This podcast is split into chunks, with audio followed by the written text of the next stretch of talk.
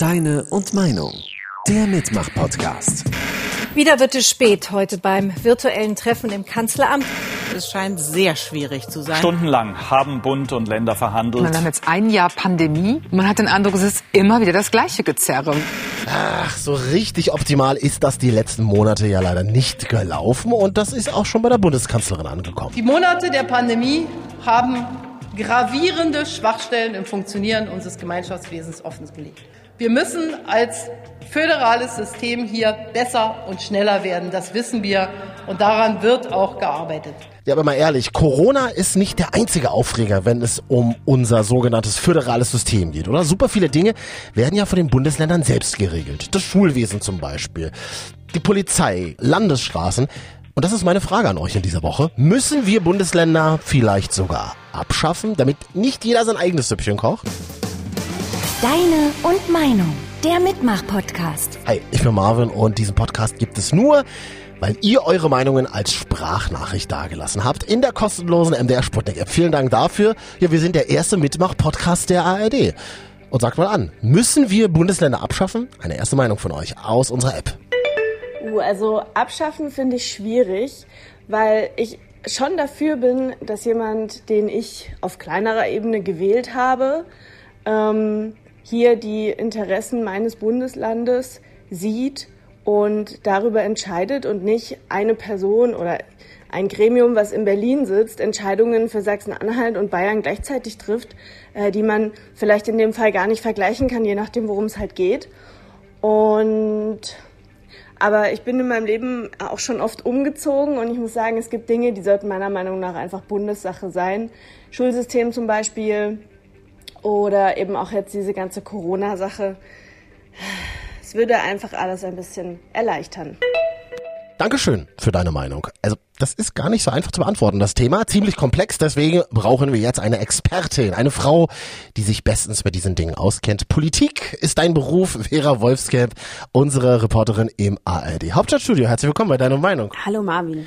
Oder lass uns doch mal zuerst über die Basics sprechen. Also warum hat man ursprünglich mal gesagt, Deutschland muss in 16 Teile geteilt werden? Also die 16 Länder in der heutigen Form, die gibt's natürlich erst seit ähm, 1990, seit dem Ende der DDR. Aber grundsätzlich ist das schon länger fest festgeschrieben im Grundgesetz von 1949, dass die Länder eben eine wichtige Rolle haben. Also da steht im Artikel 30, die Ausübung der staatlichen Befugnisse und die Erfüllung der staatlichen Aufgaben ist Sache der Länder soweit dieses Grundgesetz keine andere Regelung trifft oder zulässt. Also das geht eigentlich ziemlich weit, dass die Länder da Macht haben und es geht darum, Macht zu teilen. Also dass sozusagen nicht die Bundesregierung alle Macht auf sich vereint, sondern dass das geteilt ist und dass man damit eben auch einen gewissen Machtmissbrauch, eine Machtkonzentration verhindert.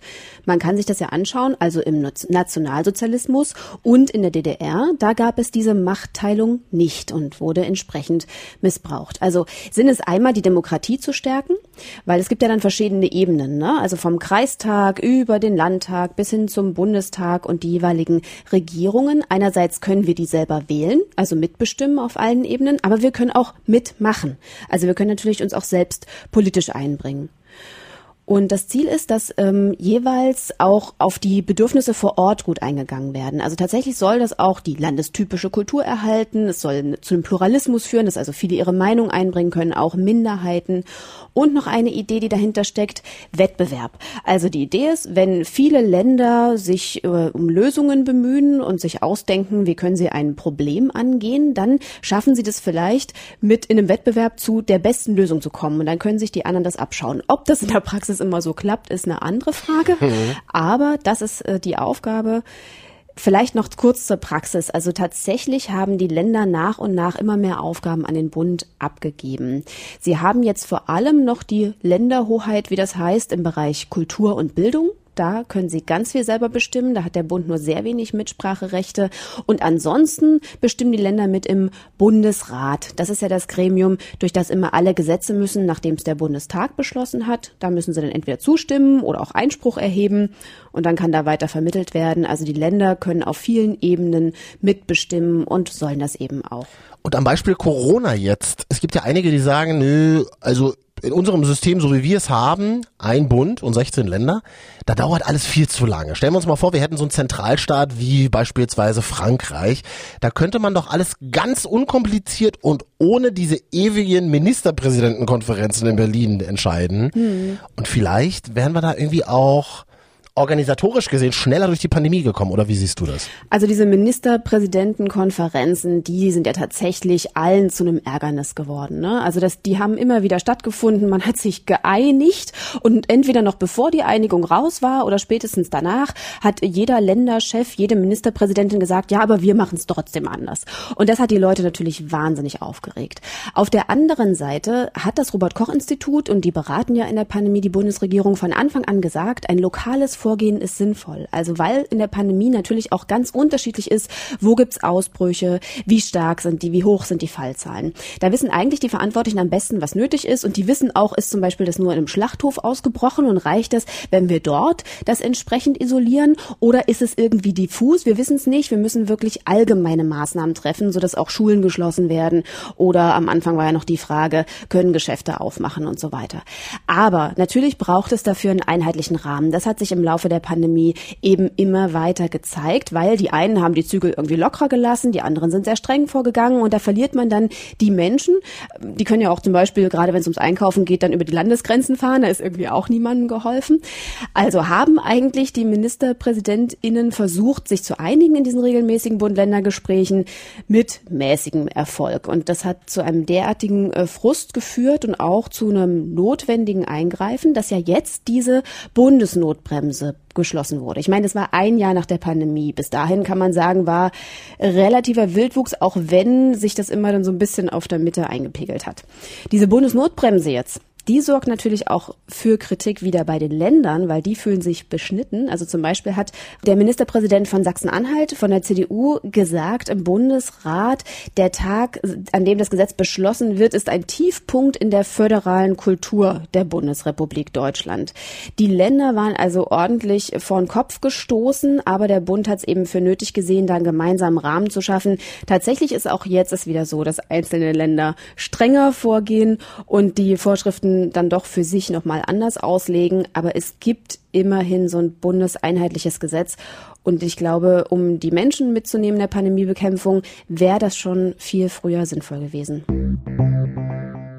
Ja, und deswegen die Frage in dieser Woche bei uns. Müssen wir Bundesländer abschaffen? Vera in unserem ARD Hauptstadtstudio. Wir sprechen gleich weiter und hören mal kurz, was Mirko zu sagen hat. Ja, der hat seine Meinung dargelassen in der kostenlosen MDR Sputnik App. Und Mirko kennt ihr 100 Pro von YouTube. Da ist er nämlich Mr. Wissen to Go. Und er sagt, ey, Bundesländer bitte nicht abschaffen. Wir brauchen die. Hört mal. Hi, ich bin Mirko Drotschmann. Bei YouTube bin ich als Mr. Wissen to Go unterwegs und ich würde sagen, Bundesländer nicht abschaffen. Wir brauchen die Bundesländer auch weiterhin.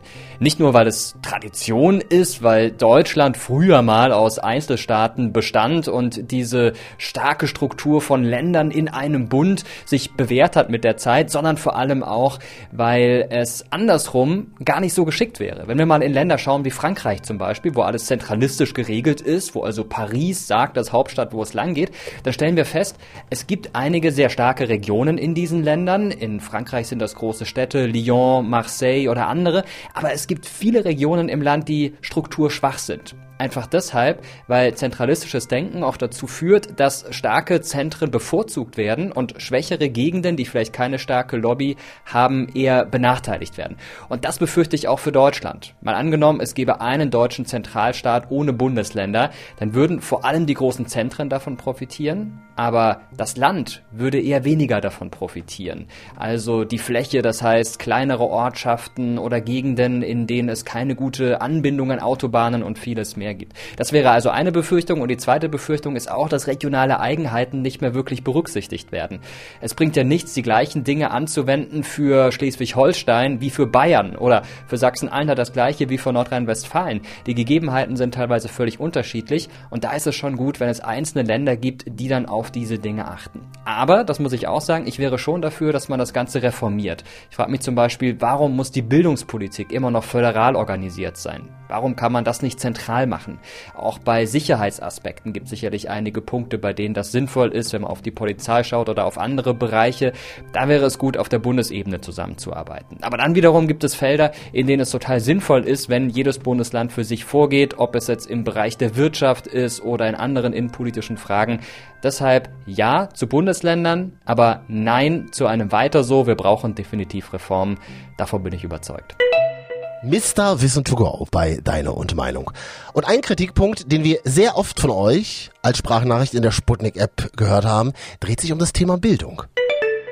Eigentlich braucht es die einzelnen Länder nicht. Das ist ja wie auch Länder in Europa, das ist ja alles nur eine Frage, weil das schon seit eh und je so ist, wird das weiterhin auch so fortgeführt. Aber prinzipiell braucht es das nicht. Es ist, sorgt nur für Verwirrung, dass in jedem Bundesland eine andere Schul, ein anderes Schulsystem herrscht. Prinzipiell könnte das deutschlandweit vereinheitlicht werden. Das würde gerade jetzt in der Pandemiezeit einiges vereinfachen. Ähm, es gäbe auch keine Grenzen mehr, die nicht überschritten werden dürften zum Beispiel. Es gäbe einheitliche Maßnahmen. Es wäre einfach generell einfacher und es wäre fairer. Es wäre nicht mehr so, dass ein Abitur aus Bayern mehr wert ist als ein Abitur aus Berlin zum Beispiel. Ähm, und dass es bei den einen ähm, noch Gymnasium mit zwölf Jahren gibt, also mit zwölf Klassen und dann mit äh, 13. Das könnte man dadurch, glaube ich, vermeiden. Aber ich glaube, diese Struktur lässt sich einfach nicht auflösen. Das ist einfach ein Machtgehabe. Mhm. Schule im föderalen System. Ein wichtiges Thema für viele von euch.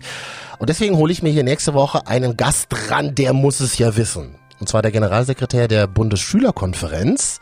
Dario Schramm, Generalsekretär, klingt jetzt wahnsinnig alt, ne? Nee, der Typ ist gerade mal 19 Jahre jung, hat gerade sein Abitur geschrieben und hoffentlich auch bestanden und kann uns als quasi Chefklassensprecher von Deutschland mal sagen, würde das überhaupt Sinn machen, wenn alle Schulen in Deutschland gleich wären?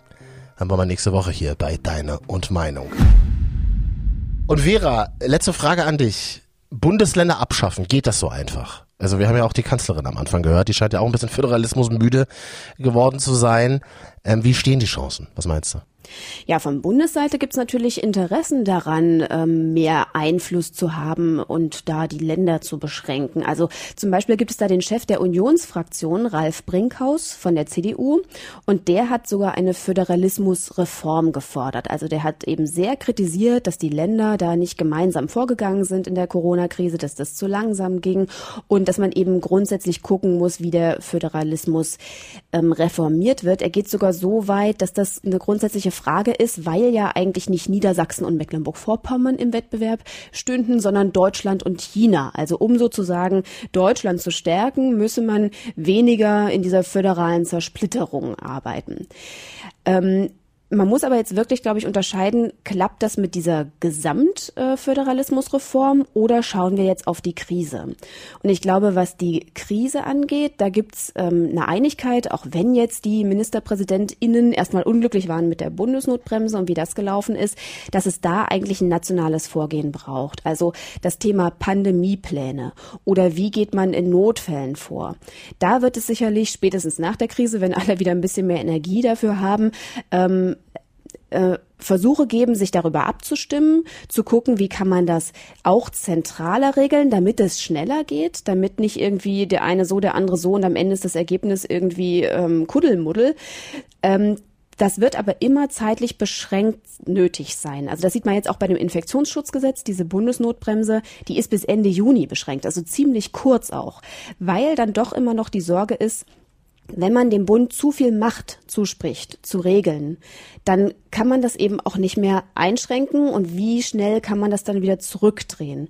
Und deshalb ist, glaube ich, der Föderalismus an sich in Deutschland jetzt nicht von, äh, wird nicht von heute auf morgen abgeschafft, weil natürlich äh, erstens die Länder ein großes Interesse daran haben, weiterhin ihren Einfluss zu bewahren, aber weil eben das, diese Idee, die Demokratie zu stärken, indem man auf vielen Ebenen Politik stattfinden lässt, auf denen wir uns beteiligen können, auf denen wir wählen und abwählen können und um eben auch immer wieder Kontrollsysteme zu schaffen. Also die Länder kontrollieren ja auch die Gesetzgebung des Bundes und gucken, ob da eben nichts ähm, derart äh, massiv eingeschränkt wird, wie es die große Debatte um die Ausgangssperre gab, dass es uns am Ende schadet.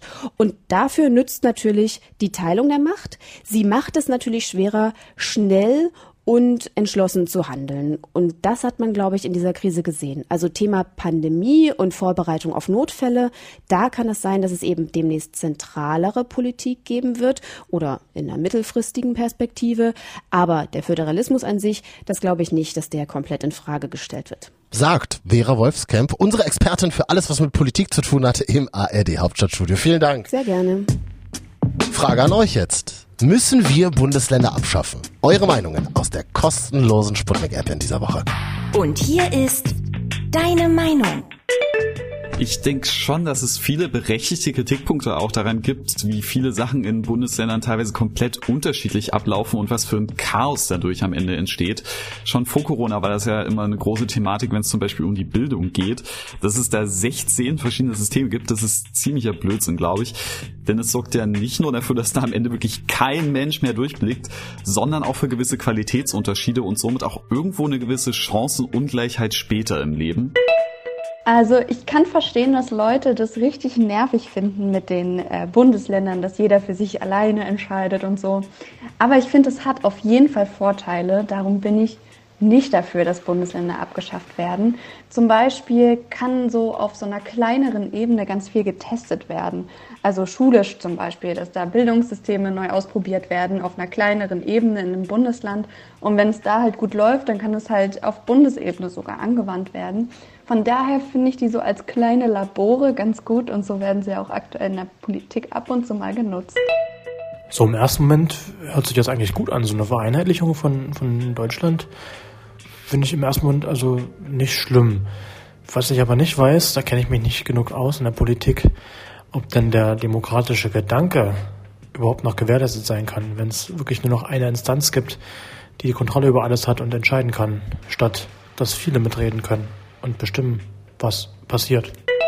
Dankeschön für eure Meinungen in der kostenlosen MDR Sputnik App. Und das ist schon ganz gut rauszuhören bei euch. Die meisten sagen, na ja, die Grundidee, Deutschland in Bundesländer zu organisieren, das macht schon irgendwie Sinn, aber es hakt eben bei speziellen Themen.